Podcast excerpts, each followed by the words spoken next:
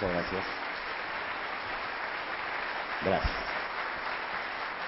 Muchas gracias. Hola, ¿qué tal?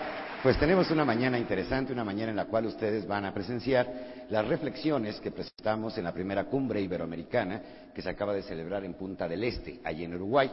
Y esta ponencia, que por primera vez se presenta en México, fue la ponencia oficial de la cumbre iberoamericana que mereció el trofeo precisamente de esta reunión, la cual pues acudieron, acudieron todos los países de habla hispana, además de Brasil, Portugal y por supuesto Estados Unidos, eso no nos quitamos nunca de encima, y estuvieron ahí presentes. Y esta es la primera presentación que hacemos en México y que pensamos repetir en muchas ocasiones y en muchos estados de la República, porque esta ha sido la ponencia, o creemos que es la visión más cercana de lo que debe ser la educación y lo que debe ser un maestro en el futuro. Algunas consideraciones antes de iniciar. Número uno, eh, creo que enseñar a preguntar es la labor más importante de un maestro. Y aquí precisamente vamos a aprender a preguntar, a preguntar y a preguntar. Ojalá, lo deseo sinceramente, de que cuando salgan de aquí se vayan no con respuestas, sino con muchísimas dudas, pero muchísimas dudas. Estaba la maestra en clase y le estaba preguntando a los niños, entonces le pregunta, a ver Juanito, si aventamos una piedra al lago, ¿qué sucede? Pues se hunde, maestra. A ver, Juanita, si aventamos eh, pues una, una, hojita al lago, ¿qué sucede? Pues flota, maestra. A ver, Pepito, si aventamos un palito, echamos un palito, ¿qué sucede? Y dice Pepito, pues que sea rápido porque nos quedan ya diez minutos de clase. ¿sí? Entonces, vamos a preguntar, preguntar, preguntar, preguntar a lo largo de esta charla para que podamos realmente salir con muchas dudas. Número dos, vamos a hablar de metáforas. Es algo que es muy importante. Las metáforas, ustedes saben que son pequeñas moralejas o cuentos o fantasías y de la cual podemos extraer, extraer grandes enseñanzas. Decía el maestro Ortega y Gasset que la metáfora es un instrumento de Dios que se quedó escondido en el corazón de los seres humanos y que precisamente a través de estos pequeños cuentos podemos asimilar a alta velocidad. Les sugiero a todos los maestros que utilicen esta herramienta de enseñanza que es extraordinaria, la metáfora. Nada más que, a excepción de muchas de las metáforas que he escrito, el día de hoy, especialmente, van a escuchar metáforas de la vida real. Metáforas de seres que aún están vivos, seres que nos van a enseñar con su vida, que nos van a ilustrar con su vida lo que se puede hacer precisamente para realizarse plenamente. Y por último, aforismos. Los aforismos, que son pequeñas frases, al calce de su cuaderno, todos tienen un cuaderno, el cual les sugiero que, porque además hay una cosa, si vemos las cosas, pues tal vez las recordemos. Si las escribimos, ya tenemos dónde recurrir para volverlo a recordar. Y si las vivimos, parte misma de nuestra experiencia se convierte en vida, la parte más importante del ser humano, que es precisamente la experiencia. Una pregunta que hago y para mí es muy importante es la siguiente. ¿La experiencia es importante, señores, sí o no? ¿Sí o no? ¿No escuché bien? ¿Otra vez? Pues no. Primer paradigma que tenemos que quitar y borrar para siempre. ¿Por qué? Porque la, experiencia es valiosa siempre y cuando la utilicemos positivamente. Una persona con una mala experiencia se puede convertir en alcohólico, en drogadicto. Es más, fue tan mala su experiencia que se suicidó. Imagínense de qué le habrá servido la experiencia a esa persona. La experiencia es importante siempre y cuando la podamos asimilar, nos pueda ilustrar y nos pueda ayudar a vivir.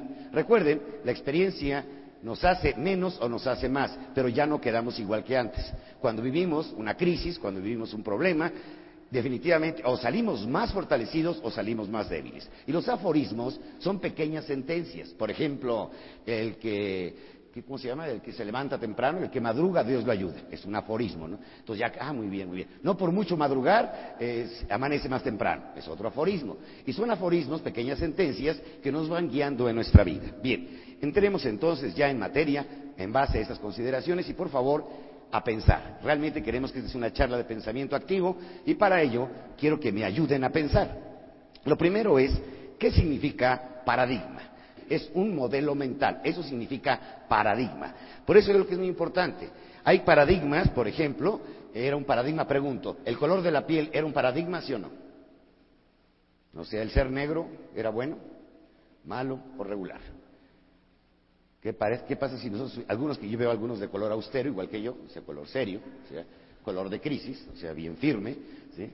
¿El color de la piel era un paradigma o no? Claro que era un paradigma. Sabíamos que solamente los blancos, los blancos, tenían derecho a la vida. La Virgen era blanca, Jesús era blanco, el mundo era blanco y todos los prietos estábamos echados a perder. ¿De acuerdo? Nos habíamos fundido antes de nacer.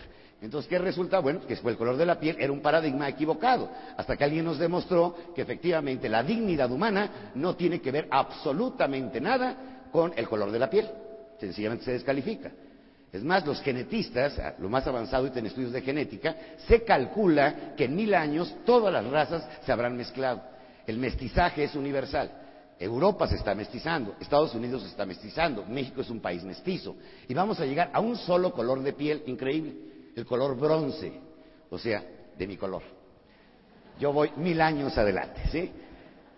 Pinches blancos, ríanse otra vez, ¿sí? Porque les queda nada más mil años para reírse, ¿sale? Bien, entonces, señores, son paradigmas equivocados.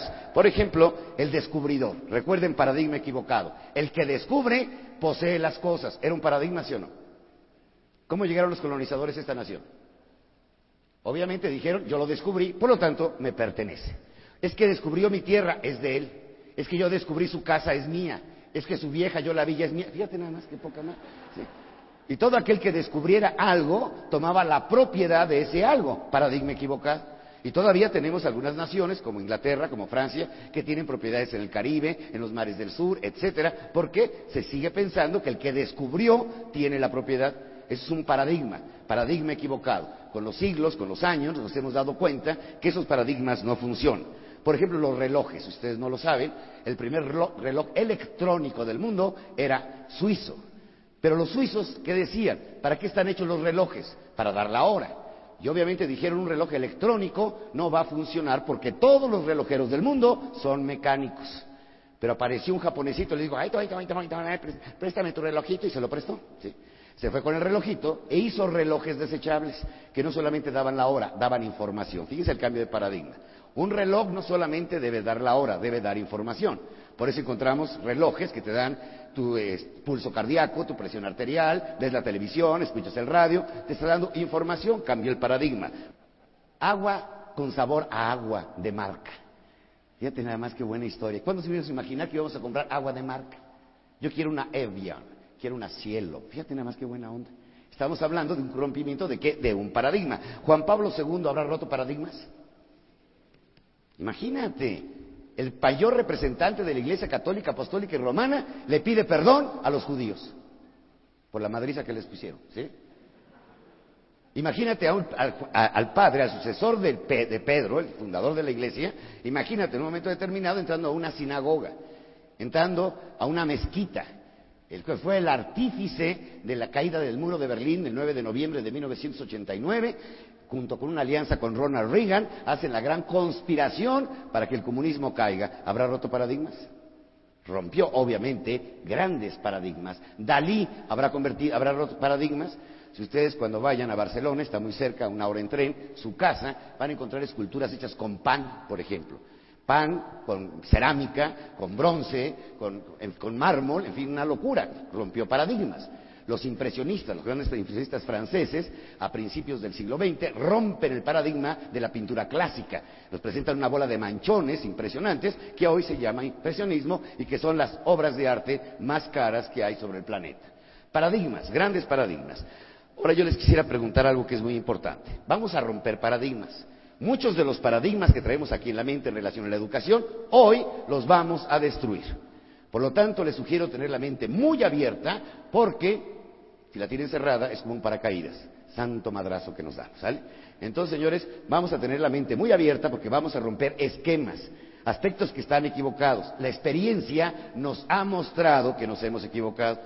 ¿Cuál habrá sido el paradigma social más importante que se ha roto en los últimos cinco mil años? El 14 de julio de 1789, porque es el paradigma más importante de la humanidad. Veanlo en la pantalla porque es el paradigma más importante, porque el día 4 de agosto, o sea, esto fue obviamente el 14 de julio, el 4 de agosto se reúne la Asamblea que hace la Gran Revolución Francesa para abolir, escuchen bien, los derechos feudales, los derechos reales.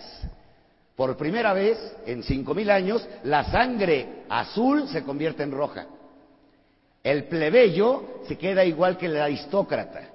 Obviamente estamos hablando del gran grito de la libertad, de la fraternidad y de la justicia, la Revolución Francesa. ¿Por qué? Porque hasta ese momento todo le pertenecía por derecho a un rey, a sus príncipes, a sus duques, a sus condes, y por supuesto surge sobre la faz de la tierra un nuevo concepto, la meritocracia. Por tus méritos llegarás, no por tu sangre real no por, no por familia, no por herencia. Ahora es tu mérito el que tengas tú que prepararte y escalar la montaña al nivel que tú quieras llegar. ¿eh? Ya no vas a llegar por el apellido, ya no vas a llegar por tu sangre de herencia, vas a llegar por tu esfuerzo a donde tú puedas llegar. Y por lo tanto, esto viene a revolucionar todo. ¿Por qué? Porque se da cuenta el plebeyo que puede tener lo que tiene el rico. ¿Cómo? Estudiando. ¿En qué termina la Revolución Francesa? Con el emperador. Fíjense quién era el emperador, Napoleón, hijo de un abogado. Ya no era hijo de un rey, era el hijo de un abogado, imagínate, el hijo de Lick ya llegó a emperador.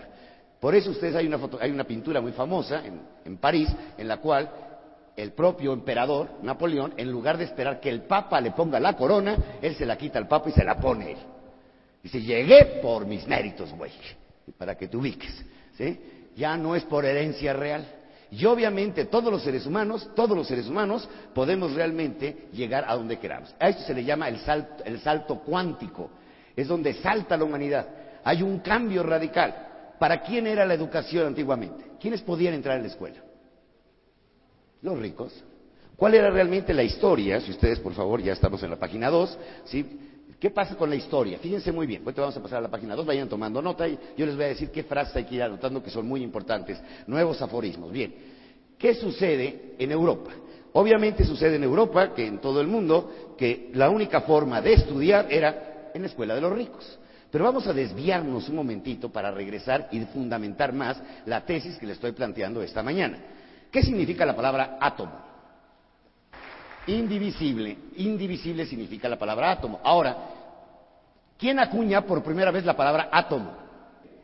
Demócrito, es la, ah, no, no es Demócrito, la primera persona que dice, existe un elemento que lo compone, ¿de qué estamos hechos? Estamos hechos de átomos. ¿Qué es el átomo? Es indivisible, decía. Todo está, este vaso está hecho de átomos, este, estas pastillas están hechas de átomo, este cuaderno está hecho de átomos. Es el común denominador de todo lo que existe sobre la faz de la Tierra se llama átomo.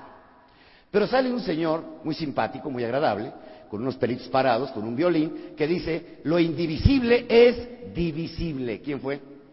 Albert Einstein.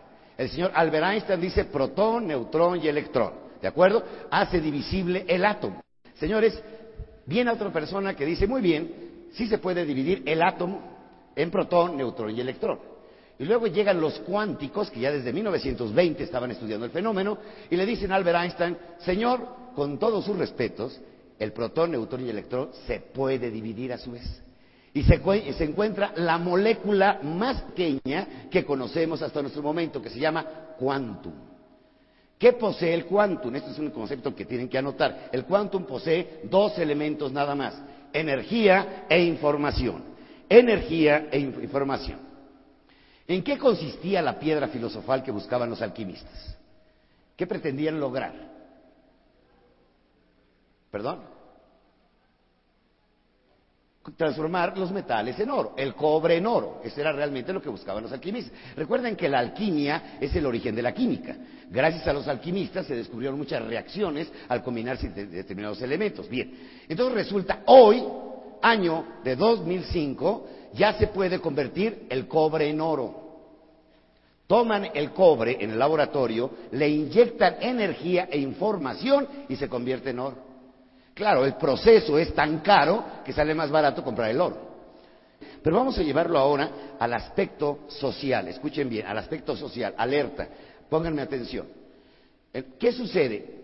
Energía e información. Vámonos al campo social, al campo del, del campo humano, eminentemente humano.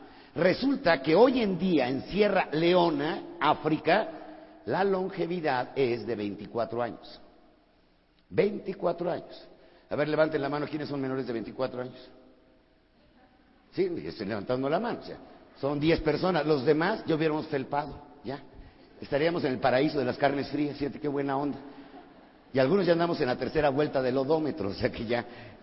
Y resulta que los suecos, los suecos, escuchen la cifra, tienen una longevidad de 84 años. ¿Qué sucederá? ¿Dios acaso será sueco? Pues sí, oye, pobrecitos, en África no se da la vuelta, pero con los suecos pues vive muy seguido, pues fíjate cuántos años viven. Entonces fíjense lo curioso de esto. Spinoza, el gran filósofo holandés, de origen obviamente el apellido es español, pero él es holandés, decía, ¿qué sucede si un árbol, un árbol, ponemos dos árboles, un árbol en una tierra que no tiene minerales, una tierra pobre, una tierra con poca agua, y por otro lado ponemos un árbol con la cual tiene, fíjense muy bien, ¿eh? tiene una energía, porque todo el día le da el sol, porque tiene simientes, que es la tierra, que le da nutrientes, o sea, tiene mejor energía y tiene mejor información. O sea, ¿qué tiene? Energía y qué? Información. Entonces resulta que le tiene mucho más, tiene mucho más información en el sentido de que se le ha colocado la persona que lo colocó, lo colocó en una tierra más fértil, lo colocó en un lugar más probable, lo está regando, lo está alimentando y obviamente el árbol se convierte en un árbol gigantesco. ¿Qué sucede con un niño que nace en África? ¿Qué sucede? Nació en la tierra débil, como el árbol de, Espinosa. ¿Qué sucede con el niño que nació en Escocia o en Suiza?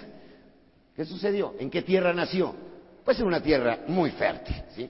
Mire, señores, ¿creen en la buena suerte, sí o no? ¿Sí o no? Ya me tienen miedo, ya, ¿sí? ¿Sí o no? Pues sí. Sí, sí, sí. ¿Qué es la buena o mala suerte? Es acontecimiento circunstancial fuera de tu control. Acontecimiento circunstancial no fuera de tu control. Por ejemplo, ¿se acuerdan del tsunami? Llegaste una hora antes. ¿Cómo se llama eso? Qué mala suerte, ¿sí? Llegaste una hora después. Ay, qué buena suerte, ¿sí? Oye, fíjate nada más, la, buena y la, la, mala suerte. Cada quien es arquitecto de su propio destino, ¿sí o no? No. Porque destino es acontecimiento, escuchen bien, circunstancial fuera de tu control. Acontecimiento circunstancial fuera de tu control. ¿Alguno de ustedes eligió su color de ojos? ¿Tu color de piel? ¿Por qué naciste en México y no en Sierra Leona? Acontecimiento circunstancial fuera de tu control. ¿De qué es arquitecto el ser humano? De su porvenir. De eso sí es. Miren, por ejemplo, tú puedes tener en la vida el 5% de buena suerte o el 95% de buena suerte. Por ejemplo, naciste en Buckingham. ¿Cómo ves? 95%. Ya, lo hiciste, maestro. ¿sí? ¿Y qué más te falta? De pronto te cruzas, tú eres Leticia y te cruzas con el príncipe, ¿sí? Te cuchiplanchea y te convierte en princesa, ¿sí? Oye, qué buena suerte, ¿no? Pero qué buena suerte tuviste. Acontecimiento circunstancial fuera de tu control. ¿Quién decidió que yo fuera el príncipe de Gales? Nadie. Obviamente fue circunstancial. Tuviste el 95%. Ah, pero naciste en Sierra Leona pues tuviste 5% de buena suerte, ya no, naciste, ya 5%, el 95% que friega. ¿eh? A ver cómo sales de ahí. Fíjense esto, a, la conclusión que les quiero llevar. Si ustedes ven su página 3, dice al final, nacemos con las mismas posibilidades, no con las mismas oportunidades. Todos los seres humanos nacemos con las mismas posibilidades, no con las mismas oportunidades. Es una oportunidad haber nacido en Buckingham, es una oportunidad haber nacido en Suecia, es una desgracia haber nacido en Sierra Leona o en la, Sierra Tarahumara, etcétera, en la selva. Hombre, mala suerte, cuate. Ahí tuviste, tuviste 5% de buena suerte porque naciste, nada más. Por eso es tan importante, es tan importante hablar de que todos los seres humanos, paradigma importante, el 96%, escuchen bien, ¿eh? 96% de seres humanos tenemos las mismas posibilidades. Esto ya está demostrado por Gallup, a dos millones de, encuestas en todo el mundo, tres décadas de investigación. Tenemos las mismas posibilidades, no las mismas oportunidades.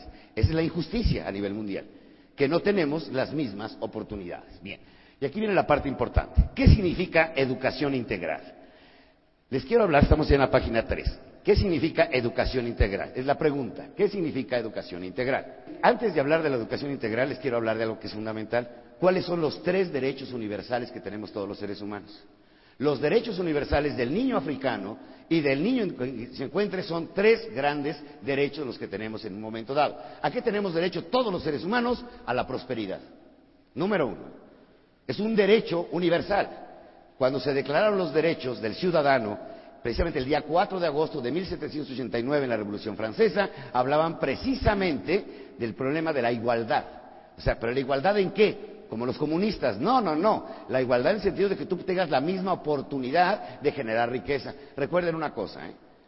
Desafortunadamente, los países evangelizados hemos llegado, en América Latina en especial, a considerar la pobreza una virtud. Échense. Que se mueran los jodidos. Aquí se van a morir los pobres. yo me la estoy pasando re bien. Y el otro como, espera, hijo mío, espera. En el cielo tendrás tu recompensa. Ya está esperando toda la vida. Pero padrecito, espera, hijo, espera. Los condenados ricos ni por el ojo del agujero, de la aguja, del camello, de la madre. Ah, sí, qué bueno que soy pobre. Bendito sea Dios que sea pobre. Pues castígame Dios haciéndome rico, ¿verdad? Podríamos decir. Entonces, ¿qué resulta? Hemos hecho de la pobreza una virtud. ¿Y no creen ustedes que todos tenemos derecho a vivir bien? A comer bien, a tener una casa, a tener un coche, a educar bien a tus hijos.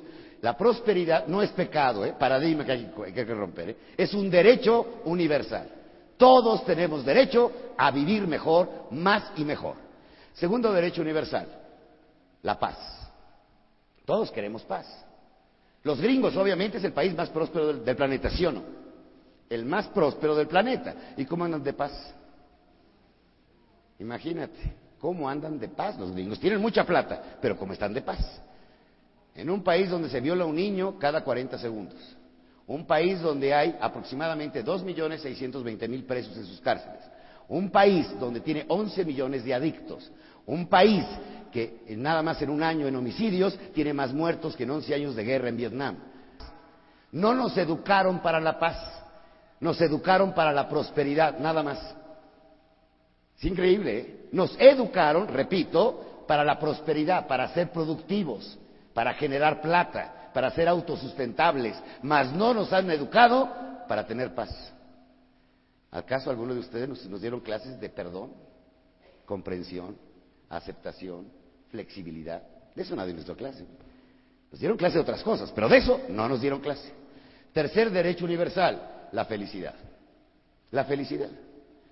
Recuerdo mucho a la doña María Félix en relación al dinero que decía, los diamantes no producen la felicidad. Ay, pero cómo tranquilizan los nervios. La felicidad también nos entrenaron para ser felices. Tenemos una cantidad de psicología para los males del alma, la neurosis, la esquizofrenia, los neuróticos, etcétera, pero no tenemos tratados que nos expliquen cómo lograr ser felices tenemos que estar enfermos. No, no, no. Sin estar enfermo, sin ser esquizofrénico, ni neurótico, ni maniático, ¿qué modelos de felicidad nos han enseñado? ¿Cuándo se nos han transmitido los modelos para ser felices? No, tampoco. Tienen el ser integral. Un ser integral que tiene que buscar la prosperidad, la paz y la felicidad. ¿Y cómo está compuesto el ser humano? El ser humano está compuesto de tres grandes elementos. Vamos a recurrir nuevamente al esquema del maestro Ortega y Gasset. Número uno, los seres humanos somos biológicos. ¿Alguien dijo biológico por acá? Somos biológicos. ¿Qué necesitamos comer? Todos necesitamos comer. Todos somos seres necesitados, necesitamos alimentación porque somos seres eminentemente biológicos. Número dos, somos seres psicológicos. Tenemos alma. Ese gran misterio que no sabemos dónde está, pero ahí está. Todos tenemos alma, que está compuesta por la inteligencia y por la voluntad. Y por último, tenemos que todos los seres humanos tenemos una vocación espiritual. Es decir, vamos hacia arriba, buscamos algo superior. Somos seres espirituales. ¿Qué sería educación integral? Aquel que te forma la parte biológica, psicológica y espiritual. La biológica que te enseñen a ser próspero, productivo, generador de plata. Número dos, psicológico, que te logren dar educación para alcanzar la paz. Y espiritual, para que puedas llegar a ser un ser feliz. ¿Se entienden los tres conceptos? Esto es educación integral. Ya no vamos a hablar de instrucción, ni de formación, ni educación. Educación integral es un ser humano que es preparado biológica, psicológica y espiritualmente. Un ser que es tocado en su biología, en sus emociones y en sus creencias. Son tres elementos esenciales. Bien, entremos pues en materia. ¿Por qué nuestro sistema educativo es un fracaso, es el fracaso del milenio. Aquí ya pónganse los cinturones de seguridad, todos los maestros, profesores, directores de escuela y rectores, porque nuestro fracaso es impresionante. Señores, un señor que se llamó Robert de Sorbonne, el señor Robert de Sorbonne, Robert de Sorbonne, en el año 1274 fundó la universidad más antigua de Europa, que se llama la Sorbona de París. Robert de Sorbonne funda en 1274 la universidad más antigua de Europa. ¿Por qué fundan esa universidad? Porque la educación, como era para aristócratas, obviamente, pues resultaba ya muy caro tener un maestro particular de música, de literatura, de matemáticas, de astronomía. Entonces se reúnen los ricos y dicen, bueno, vamos a compartir el costo de los maestros. Entonces se crea el sistema académico como lo conocemos actualmente. Un grupo numeroso ya no es personalizado, sino que se hace ya en una forma masiva y se empiezan a crear las carreras de literatura, de artes, de ciencias y demás se tiene como precedente del sistema educativo la universidad más antigua de nuestro tiempo, es la Universidad del Cairo, año de 1960, Universidad del Cairo. Es la que se considera el antecedente más antiguo de nuestro actual sistema educativo. Pero ¿qué sucede? Vámonos primero a hablar del IQ, es decir, del coeficiente intelectual. El famoso coeficiente intelectual. ¿Cómo educamos actualmente a la gente para ser inteligente? Voy a hablar ahorita del aspecto biológico nada más del ser humano cómo nos hemos equivocado para hacer productivo a la gente, algo que es fundamental. Bien, señores, algo que es muy importante, es algo que es fundamental. ¿eh? ¿Qué sucede con esto? Resulta que el, esto está sacado por Gallup, ¿eh? Gallup, 93% de maestros en el mundo le ponen un maestro especial de matemáticas y lo mandan al psicólogo. ¿Para qué? Para que pueda superar sus limitaciones. ¿Y qué se debería de hacer en el nuevo esquema educativo? Le tendríamos que poner un maestro, escuchen bien, especial en literatura. ¿Por qué? Porque si solito, sin ayuda, llegó a la excelencia en ese 10, obviamente, ¿qué merece? Merece un maestro especial en literatura. Y mandarlo al psicólogo. Si nos trauman más los psicólogos de lo que nos, nos ayudan, ¿a poco no? Luego te resulta que el psicólogo te saca más traumado de lo que habías entrado. Y tú llevas bien y te sacó mal. Imagínate que estamos jugando ajedrez. Y de pronto tú y yo estamos jugando ajedrez y de pronto hay un psicólogo presenciando. ¿Cuál es tu nombre? ¿Cuál es tu nombre? Aurora. Entonces Aurora está jugando conmigo ajedrez y de pronto yo me como la reina. Y entonces en ese momento el psicólogo dice, Miguel Ángel, tienes un problema obsesivo, una obsesión sexual. ¿Por qué te comiste la reina? devuelve la reina a la señora. Pero yo más estoy jugando ajedrez, se lo prometo. O imagínate que vas a ver al, al, dentista y es psicólogo el dentista. Además de psicólogo, de odontólogo, es psicólogo. Paradigma equivocado de la educación. ¿sí? Queremos ser buenos para todo. Equivocación. Yo no tengo talento. Miren, el IQ intelectual, el IQ intelectual pregunta, ¿debemos trabajar en esas fortalezas o debilidades? Imagínate de qué te serviría a ti, a Mozart, ponerlo a estudiar biología. No, mijito, tienes que ir a la escuela y pasar biología. Pero papá, yo quiero el piano. No, ni madre, a la biología. Bueno, imagínate a Albert Einstein estudiando ballet clásico. Bonarotti, ¿saben quién es Miguel Ángel Bonarotti? Sí. No alinea con la selección de Italia, no, no, no. Miguel Ángel Bonarotti, el gran renacentista, el escultor de todos los tiempos, el pintor más excelso de su época renacentista. Su papá quería que fuera contador. CP Miguel Ángel Bonarotti. ¿Cuánto hubiera perdido la humanidad? ¿Cuánto ha perdido la humanidad? ¿Y cuánto seguimos perdiendo en la humanidad? Esto es lo más impresionante. ¿De qué nos hubiera servido un contador Bonarotti? Y que hubiera dejado frustrada su vocación natural de escultor y pintor. Pero eso sí, ¿eh? llevó buenas calificaciones a la casa. Imagínate qué locura. Primera gran equivocación de la formación intelectual, y por favor anoten, se necesita focalización. Hay gente, bueno, yo conozco gente que tiene, desde que la conozco estudia inglés, hace 35 años estudian inglés y no saben ni madre. ¿Por qué? Porque no tienen el talento lineal de los idiomas, no lo tienes. Pregunto, ¿los talentos son naturales o son adquiridos? Son naturales. Claro que son naturales. Si yo no tengo talento para el fútbol, nunca voy a ser un buen futbolista. Se acabó. Si no tengo talento para la música, por más que estudie música, jamás voy. Bueno, ¿quién no tiene? Muchos de ustedes seguramente tienen el famoso artículo intocable en su casa. Intocable porque nadie lo toca, el condenado piano. Qué adorno hay que sirve para poner el nacimiento. Porque de ahí fuera nadie lo toca.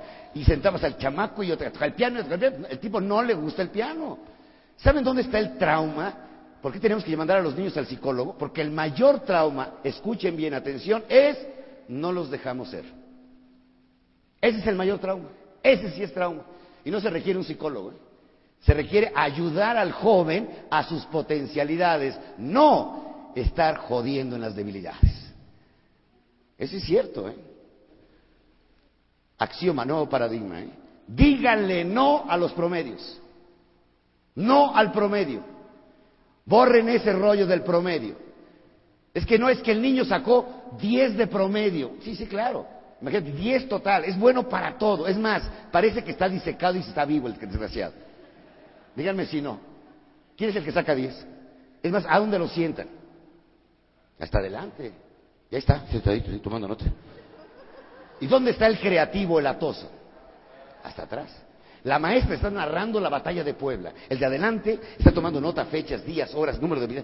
El de atrás está en plena batalla. ¡Bah, balazos y la... Y entonces le dice, mándelo al psicólogo.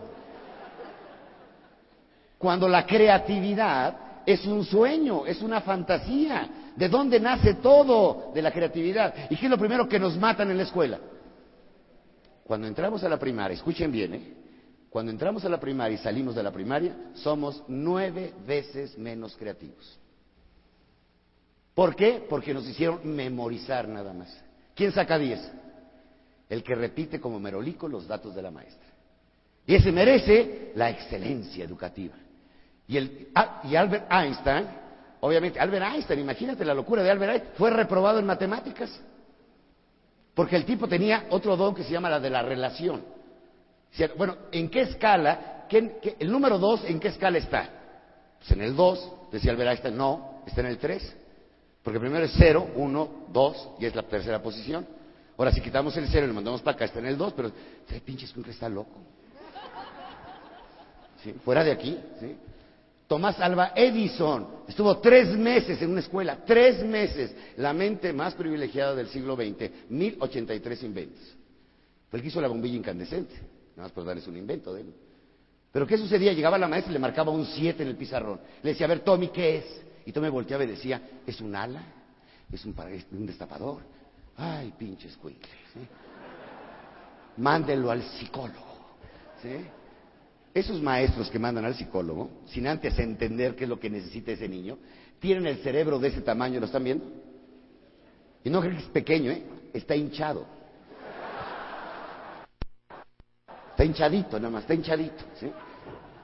Además, si este profesor se suicida y se descarga en el cerebro ocho balas expansivas, va a tardar diez días en morir.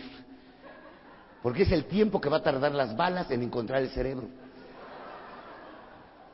O sea que por favor entendamos que hay que buscar qué potencialidades, potencialidades. Miren, aquí algo que es fundamental. Dile no a los promedios, la educación, fíjense bien, ¿eh? la educación no es meter información, la educación es extraer potencialidad. Repito, ¿eh? la educación no es meter información, es extraer potencialidad. Ahí está precisamente el gran secreto de la nueva generación de profesores en la parte cognitiva, ¿eh? intelectual nada más, la parte cognitiva. Bien. ¿Hasta aquí vamos bien? Si he logrado transmitir algo, no se entendido ni madre. EQ, fíjense, EQ, así. Q es coeficiente, ¿de acuerdo? Ahora, en vez de IQ, le vamos a poner EQ, lo dice en su página número 6. Vamos a hablar del coeficiente emocional. El coeficiente emocional.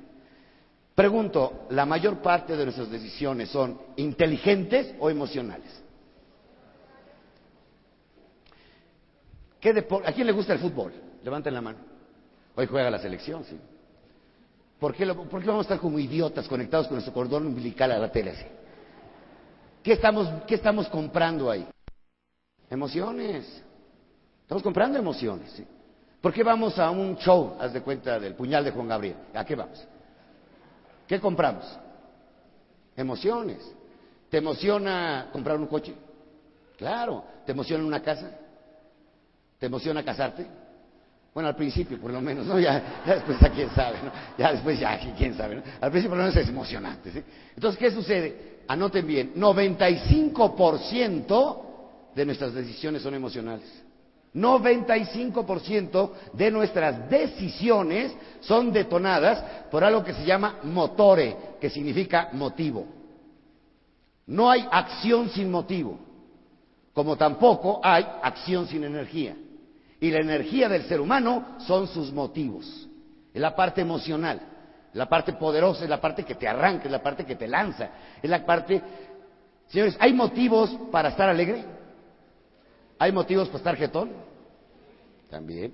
¿Hay motivos para que te quedes en la depra? Claro. Es que está desmotivado. No, ni más. Tiene motivos para estar en la depra. ¿Cuál es el grado máximo de motivación que se ha, se ha medido un ser humano? Es cuando se suicida. Es que se suicidó por desmotivado. ¿Qué motivos habrá tenido para meterse un balazo? Ahora bien, por eso decía Platón. Platón, otra vez, no alinea con la selección de, de Brasil, regresamos, el gran filósofo griego, el alumno de Sócrates, maestro de Aristóteles, decía, las decisiones las tomamos con el estómago, lo decía Platón. Claro. ¿A poco, cuando ves a alguien que te gusta mucho, que estás enamorado de él o de ella, ¿qué sientes en la panza? Hay cosquillitas, ¿eh? Si la ves con otra, también, ¿no? también pega ahí, o sea, pega en el estómago. Me pregunta a mí Miguel antes de cada conferencia, ¿cuál es tu estado emocional? Contesto, diarreico. ¿En dónde está toda la energía? Aquí, increíble. ¿Dónde te laten las cosas? Esa me latió. ¿De dónde te latió? Tú te imaginas, te brinca el corazón, ¿no? Te latió aquí, fíjate, en el estómago. Somos emocionales. Y por emociones rompemos relaciones, por emociones hacemos guerras, por emociones dejamos de hablar, por emociones hacemos un desastre, sacamos un monstruo emocional. Será importante educarnos en las emociones. Les voy a presentar a continuación metáforas reales, de seres humanos reales, para que ustedes me ayuden a descubrir estos personajes a lo largo de esta charla. Primero les voy a hablar, bueno, antes de eso, por favor, anoten en sus cuadernos www.cornejo online. Por favor, anoten en sus cuadernos www.cornejoonline.com. Cornejoonline.com. ¿Para qué? Para que entren a nuestro portal, es totalmente gratuito, pueden bajar documentos, pueden ustedes tener acceso a mucha información. Es un portal exclusivo para líderes, ustedes como maestros, padres de familia, líderes de empresa, tenemos un acceso directo precisamente a tener esta información. Bien, les voy a presentar la historia de seres humanos metafóricos que nos dan una lección de vida, que nos inspiran sus biografías para que nosotros nos hagamos ciertas preguntas, preguntas que tenemos que hacernos esta mañana. Va el primero de ellos. Se llamaba Mandela. Se llama Mandela. Está vivo actualmente Mandela. Pero ¿cuál es la historia de Mandela? La historia de Mandela, fíjense bien, ¿eh? fue encarcelado cuando tenía 46 años de edad. Lo metieron a la cárcel porque estaba en contra de la apartheid en Sudáfrica, estaba en contra de la marginación de los negros. Le, le, dolía mucho el estado de los negros, pero a los 46 años lo agarran preso y lo condenan a muerte. Luego le conmutan la pena a cadena perpetua, o sea, más ligero la cosa. A su esposa, fíjense qué interesante, a su esposa, durante 21 años de cárcel no le puede tocar la mano, está atrás de un cristal. Y cuando sale 27 años después, la mujer se muere. Qué poca madre. ¿no? Destino, destino, mala suerte. Pero ¿qué sucede? Después de los 27 años, a los 73 años sale de la cárcel, 73, 73, y lucha con una obsesión, con una pasión, con una entrega, hasta que vence el apartheid y surge la nueva Sudáfrica. Él les decía a las gentes, quieren seguir iguales, métanse en las cantinas, emborráchense, sigan iguales, pero ahorita, si queremos sacar adelante, pongámonos a trabajar, a estudiar, a instruirnos, salgamos adelante. Aquí la pregunta, ¿quién habrá educado a Mandela? ¿Quién habrá educado a Mandela? ¿Quién lo educó? Sería la gran pregunta. Lo tenemos aquí en la pantalla. ¿Quién lo educó? Una mujer que a los 19 meses, después de una altísima temperatura, queda sorda y ciega. Y por consecuencia, muda.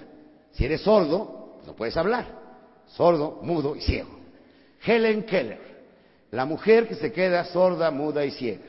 La mujer que después de vivir en ese estado, fíjense qué belleza, en el año de 1903, 193, estando en la universidad, escribe su primer libro, ensayo, que se llama Optimismo.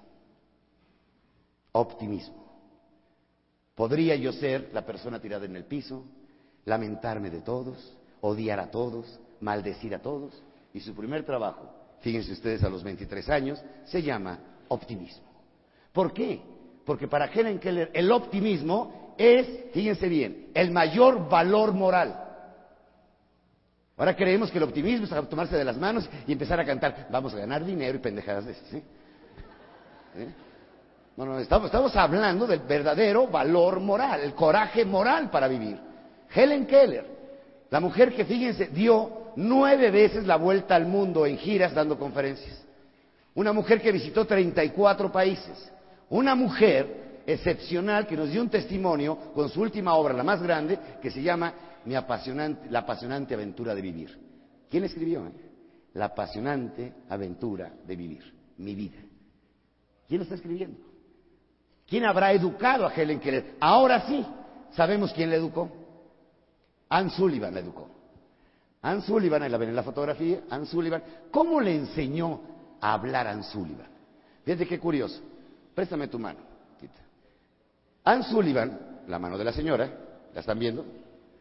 Tomaba con su mano Ann Sullivan y las palabras las iba deletreando en la palma de la mano. Y así le fue enseñando y se sentaba en la aula, en la universidad, y ella, toda la clase, todo lo que nosotros decimos como profesores, ella lo iba escribiendo en la mano de Ann Sullivan. Y Ann Sullivan, perdón, Helen Keller, llegaba, gracias, llegaba a su casa y lo pasaba a su máquina de escribir. Hacía su resumen de la información que le había dado Ann Sullivan en la mano. Así aprendió a escribir. Y así terminó y se graduó en la carrera de literatura. Solamente con el tacto de Ann Sullivan, su maestra. Pero van a preguntar, ¿y quién es Ann Sullivan? ¿Saben cuándo le entregaron? Le entregaron una fierecilla, una escuincla, berrinchuda, odiosa, pateadora, de todo lo peor. Y le dice a Sullivan, ayúdanos a educarla. Pero ¿quién era Ann Sullivan? ¿Una gran maestra? No, una niña de 20 años de edad. De padre alcohólico y golpeador. Su madre muere de tuberculosis a los 8 años de edad. Ann Sullivan, esa niña de 20 años, le enseña a vivir a Helen Keller. Empezó a los 7 años. Y empieza a desarrollarla, desarrollarla, desarrollarla, desarrollarla. Y le dice el día que tú te mueras, Helen Keller también se va a morir. Dijo, entonces no sirvió de nada lo que le enseñé. Y muere y sobrevive Helen Keller 25 años más. La pregunta es, ¿quién habrá educado a Ann Sullivan? ¿Quién habrá educado a Ann Sullivan? Ahora entremos a otro personaje que todos ustedes conocen. Christopher Reeve, ¿lo conocen? ¿Saben quién es?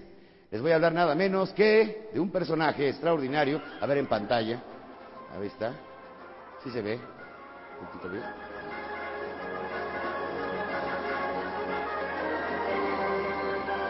Superman, el único mamífero que vuela, ¿sí? El mamón de Superman, ¿sí? Entonces, pero ¿quién es Christopher Reeve? Es un hombre, estaba en el pináculo de la fama, ¿sí o no? Era guapo, guapísimo, ¿verdad? ¿Sí? Buen tipo. Estaba en el mejor momento de su vida. Tenía 43 años con el accidente. El hombre estaba en la fama, en la presencia, en la escultura, en la forma, tenía todo el mundo a sus pies. Y resulta que en el año de 1995 se cae de un caballo y queda paralizado completamente del cuello hacia abajo. Le funcionan dos cosas nada más, el cerebro y el corazón. Tiene que vivir con un aparato indexado para poder respirar. No puede respirar. Y el hombre intenta suicidarse. Y su mujer habla con él y le dice, no, mi querido Christopher, tú vales por lo que vale tu corazón y tu cerebro. No vales por tu cuerpo. Y Christopher Reeve pide que le retiren el aparato de respiración para intentar por primera vez respirar diez veces seguidas. Para él es humillante, terriblemente humillante, que tarden tres horas diarias en hacerlo, limpiarlo, cambiarlo. Imagínate, puede haber sido Superman. Y Christopher Reeve decide que el resto de su vida, el resto de su sufrimiento, va a ser un mensaje de optimismo para el mundo. Y se dedica a dar pláticas, a crear fundaciones, finalmente muere en el año de 2004, pero yo creo que su vida merece el mejor Oscar de la Academia, su propia vida. Hizo de su vida una aventura de amor. Sus últimos diez años fue para entregarse a los seres humanos. Christopher Reeve, ¿quién lo educó? Nadie lo sabe. Y podríamos aquí seguir una gran, lista, por ejemplo, Víctor Frank. Víctor Frank, ya nótenlo porque es muy importante, Víctor Frank.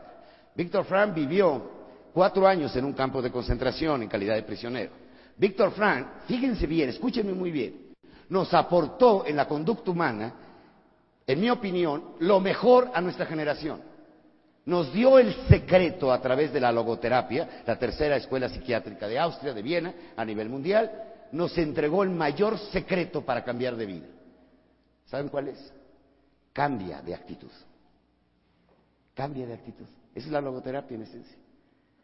¿Por qué? Porque él dijo, tú puedes decidir lo que le llamó la libertad íntima o última del ser humano. Tú me odias, tú me golpeas, tú me arrastras y yo decido amarte. Entonces decía Víctor Frank, me podrán amenazar de muerte, maltratarme, le hicieron una operación abierta sin anestesia. Decía, yo decido al final cuál va a ser mi actitud. Mandela se fue a despedir después de 27 años de sus carceleros y les dijo, les vi el aspecto humano y bondadoso. ¿De dónde sacaron? ¿Quién educó a Víctor Frank? Konazuke Matsushita, el empresario más grande del siglo XX según la Universidad de Harvard. El hombre que logró hacer una fusión espiritual corporativa, darle una misión al que trabaja en una empresa, darle el amor a la camiseta. El hombre que hizo una realidad de una empresa que fracasó muchas veces, dos guerras mundiales, el hombre fue tan tenaz en manejo de valores que se le ha declarado el mejor empresario del siglo XX porque hizo, le dio espíritu a la empresa, no mano de obra, ¿eh? espíritu de obra. ¿Cómo tener espíritu de obra en las empresas? Podemos hablar de un hombre, Lance Armstrong, ustedes lo conocen, está vivo actualmente, ha ganado siete veces el Tour de Francia. Este hombre tuvo leucemia, es más, nos invadió el planeta con la pulserita amarilla. ¿Se acuerdan? Lance Armstrong. Bueno, venció el cáncer. El año pasado, en el último año, este dato me lo dieron ayer, ganó nada menos que la cantidad de 18, 28 millones de dólares. O sea que además de que se recuperó, se hizo millonario. O sea, las dos cosas juntas, o sea, jodido y rico. Entonces el tipo le encontró un concepto, Josué Carreras, el famoso cantante español, el hombre que le dio cáncer, el hombre que tenía leucemia, el hombre que tenía que tener un trasplante de médula, ese hombre que estaba realmente ya acabado y que decía, y que enfrentó al personaje, al gran cantante de ópera, lo enfrentó precisamente con el ser humano. Y dice, lo mejor que me ha pasado ha sido el cáncer. Ahora ya sé lo que es un atardecer, lo que es compartir una copa, el tener un amigo, la conversación. Me dio la sensibilidad, la, borde de la muerte, para aprender a vivir. Eso fue lo que hizo nuestro amigo José Carreras. Y tenemos a alguien que es maravillosa, que se llama que se llama Gaby Brimer. Gaby Brimer, una mujer mexicana que a mí lo personal me ha impactado muchísimo su vida. La conocí en vida, ya murió Gaby Brimer, y le hice un homenaje precisamente en el Auditorio Nacional. En alguna ocasión llegó un amigo, medio deprimido a mi oficina, y me empezó a platicar su tumulto y gravísimos problemas. Y le saqué una carta. Le dije, léela, por favor. La terminó de leer y me dijo, Miguel Ángel, no sé para qué me la diste. Están pidiendo un donativo y que colabores en una conferencia y que ayudes a no sé qué obra. Ve quién lo firma. No, la firma no la puedo entender, es una huella digital. Era una huella digital. Lo único que podía manejar Gaby Brimer era su pie derecho, el dedo gordo. Nada más. Con ese dedo estudió una carrera. Con ese dedo, parálisis cerebral. ¿eh? Y con ese dedo, recuerden que la parálisis cerebral es, te funciona tu cerebro perfectamente bien. Nada más que no puedes controlar tus movimientos locomotores. Entonces, sencillamente tu movimiento es incontrolable. Entonces la pobre mujer nada más podía mover un solo dedo. Con ese dedo estudió la primaria, con ese dedo estudió la secundaria, con ese dedo fue a la universidad, con ese dedo fundó una empresa para rescatar, una, fundación para rescatar niños que a los papás les da pena, les da vergüenza que los vean porque tienen parálisis cerebral. Y la firma de esa mujer era sencillamente su huella. ¿Qué es la parálisis cerebral? Imagínate un niño en un aparador lleno de dulces y de juguetes y que quisieras tocarlos todos, pero que no puedes, tiene un vidrio, te lo impide. Quiere cantar, quiere bailar, quiere gritar, quiere hacerlo todo lo que hace todo el mundo, pero él no lo puede hacer. Gaby Brimmer, con un solo dedo, logró precisamente hacer toda una vida. ¿Saben qué me han demostrado los discapacitados? Escuchen bien lo que les voy a decir. Cada vez que conozco un discapacitado triunfador, no deprimido, triunfador, me muestra mi propia incapacidad. Todavía nos falta una moneda para ser felices. Toda la vida. Y los que ya no tienen más monedas que las que tienen, tienen que aprender a vivir con esas monedas. Axioma, ¿eh? Hay que aprender a ser feliz, no con lo que tenemos, hay que aprender a ser feliz con lo que no tenemos. Esa es la gran diferencia. Aprender a ser feliz con lo que no tenemos. A todos nos falta algo para ser feliz, ¿sí o no? Y resulta que nos pasamos el resto de nuestra vida buscando ese algo que nunca encontramos. Y se nos escapa de las manos. Las famosas 99 monedas. Nos falta una para las 100. Y a todos nos falta una. ¿eh? Pero ¿acaso quién nos educó para ser felices? Y regreso otra vez al concepto. ¿Quién educó a todos estos? Para tener la determinación que tuvieron. El optimismo, por favor, y lo quiero remarcar, el optimismo es el auténtico coraje espiritual. Todas esas gentes que les acabo de pasar aquí eran optimistas o no? Optimistas profundamente, como lo fue Miguel Hidalgo, como lo fue Simón Bolívar, como lo fue Aristóteles, como lo fue Séneca, como lo fueron tantos que han marcado. ¿Quién ha escrito la historia positiva de la humanidad? Alerta, los optimistas. ¿Qué es, ¿Qué es el optimismo? Una postura, una actitud de vida. Es una actitud de invencibles. Solamente los optimistas son invencibles, no los vences con nada. Y otra, y otra, y otra, y otra, y otra, hasta que logran triunfar. No los vence nadie. Si quieren ponerse un propósito para lo que resta del año, digan, de hoy en adelante, voy a esperar lo mejor. Voy a ser el más optimista del mundo. Por favor, ya no nos dejemos contaminar con tanta mugre que nos entra al cerebro. No necesitaríamos así. Fíjate la maestra que va a dar clases. No, no, llega engarrotada, llega motivada. Les voy a dar clases, niños. ¿Qué transmite? Fíjense qué impresionante. Todos estos personajes llegamos a una conclusión. Necesitamos educarnos para vivir. Estamos en el ser psicológico, ¿eh? en el ser de emociones. ¿Quién nos educó para tener determinación, optimismo, entrega, decisión, lucha, tenacidad. ¿Quién nos ha educado en eso? Nadie. Sabemos geografía, matemáticas, biología, inglés, paradigma equivocado. No necesitamos saber de todo. Necesitamos saber nuestra fortaleza potencializadora y lo más importante, y esto escríbanlo, el arte de vivir. Y los maestros somos escultores sociales. Tenemos el mundo que tenemos porque no hemos sabido educar para vivir. Hemos educado para que biológicamente podamos sobrevivir, pero no nos han educado para vivir. Nos han hecho productivos, enormemente productivos, pero no nos han hecho humanos.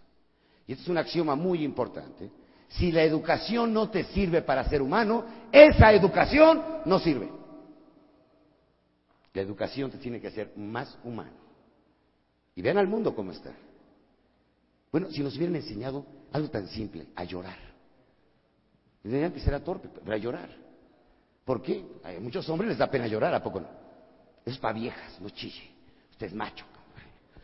Y no se crean esa convicción, ese aforismo, papá y mamá. Pero el llorar es desahogar tu alma. Una herida, cuando está infectada, hay que lavarla. El alma, cuando está herida, hay que lavarla. Y si lo lloras, lo lavas. Y logras sacarlo. Ya vendrá, la, ya vendrá la costra, ya vendrá la curación. Pero primero necesitas sacar esa emoción. ¿Quién te enseñó a llorar?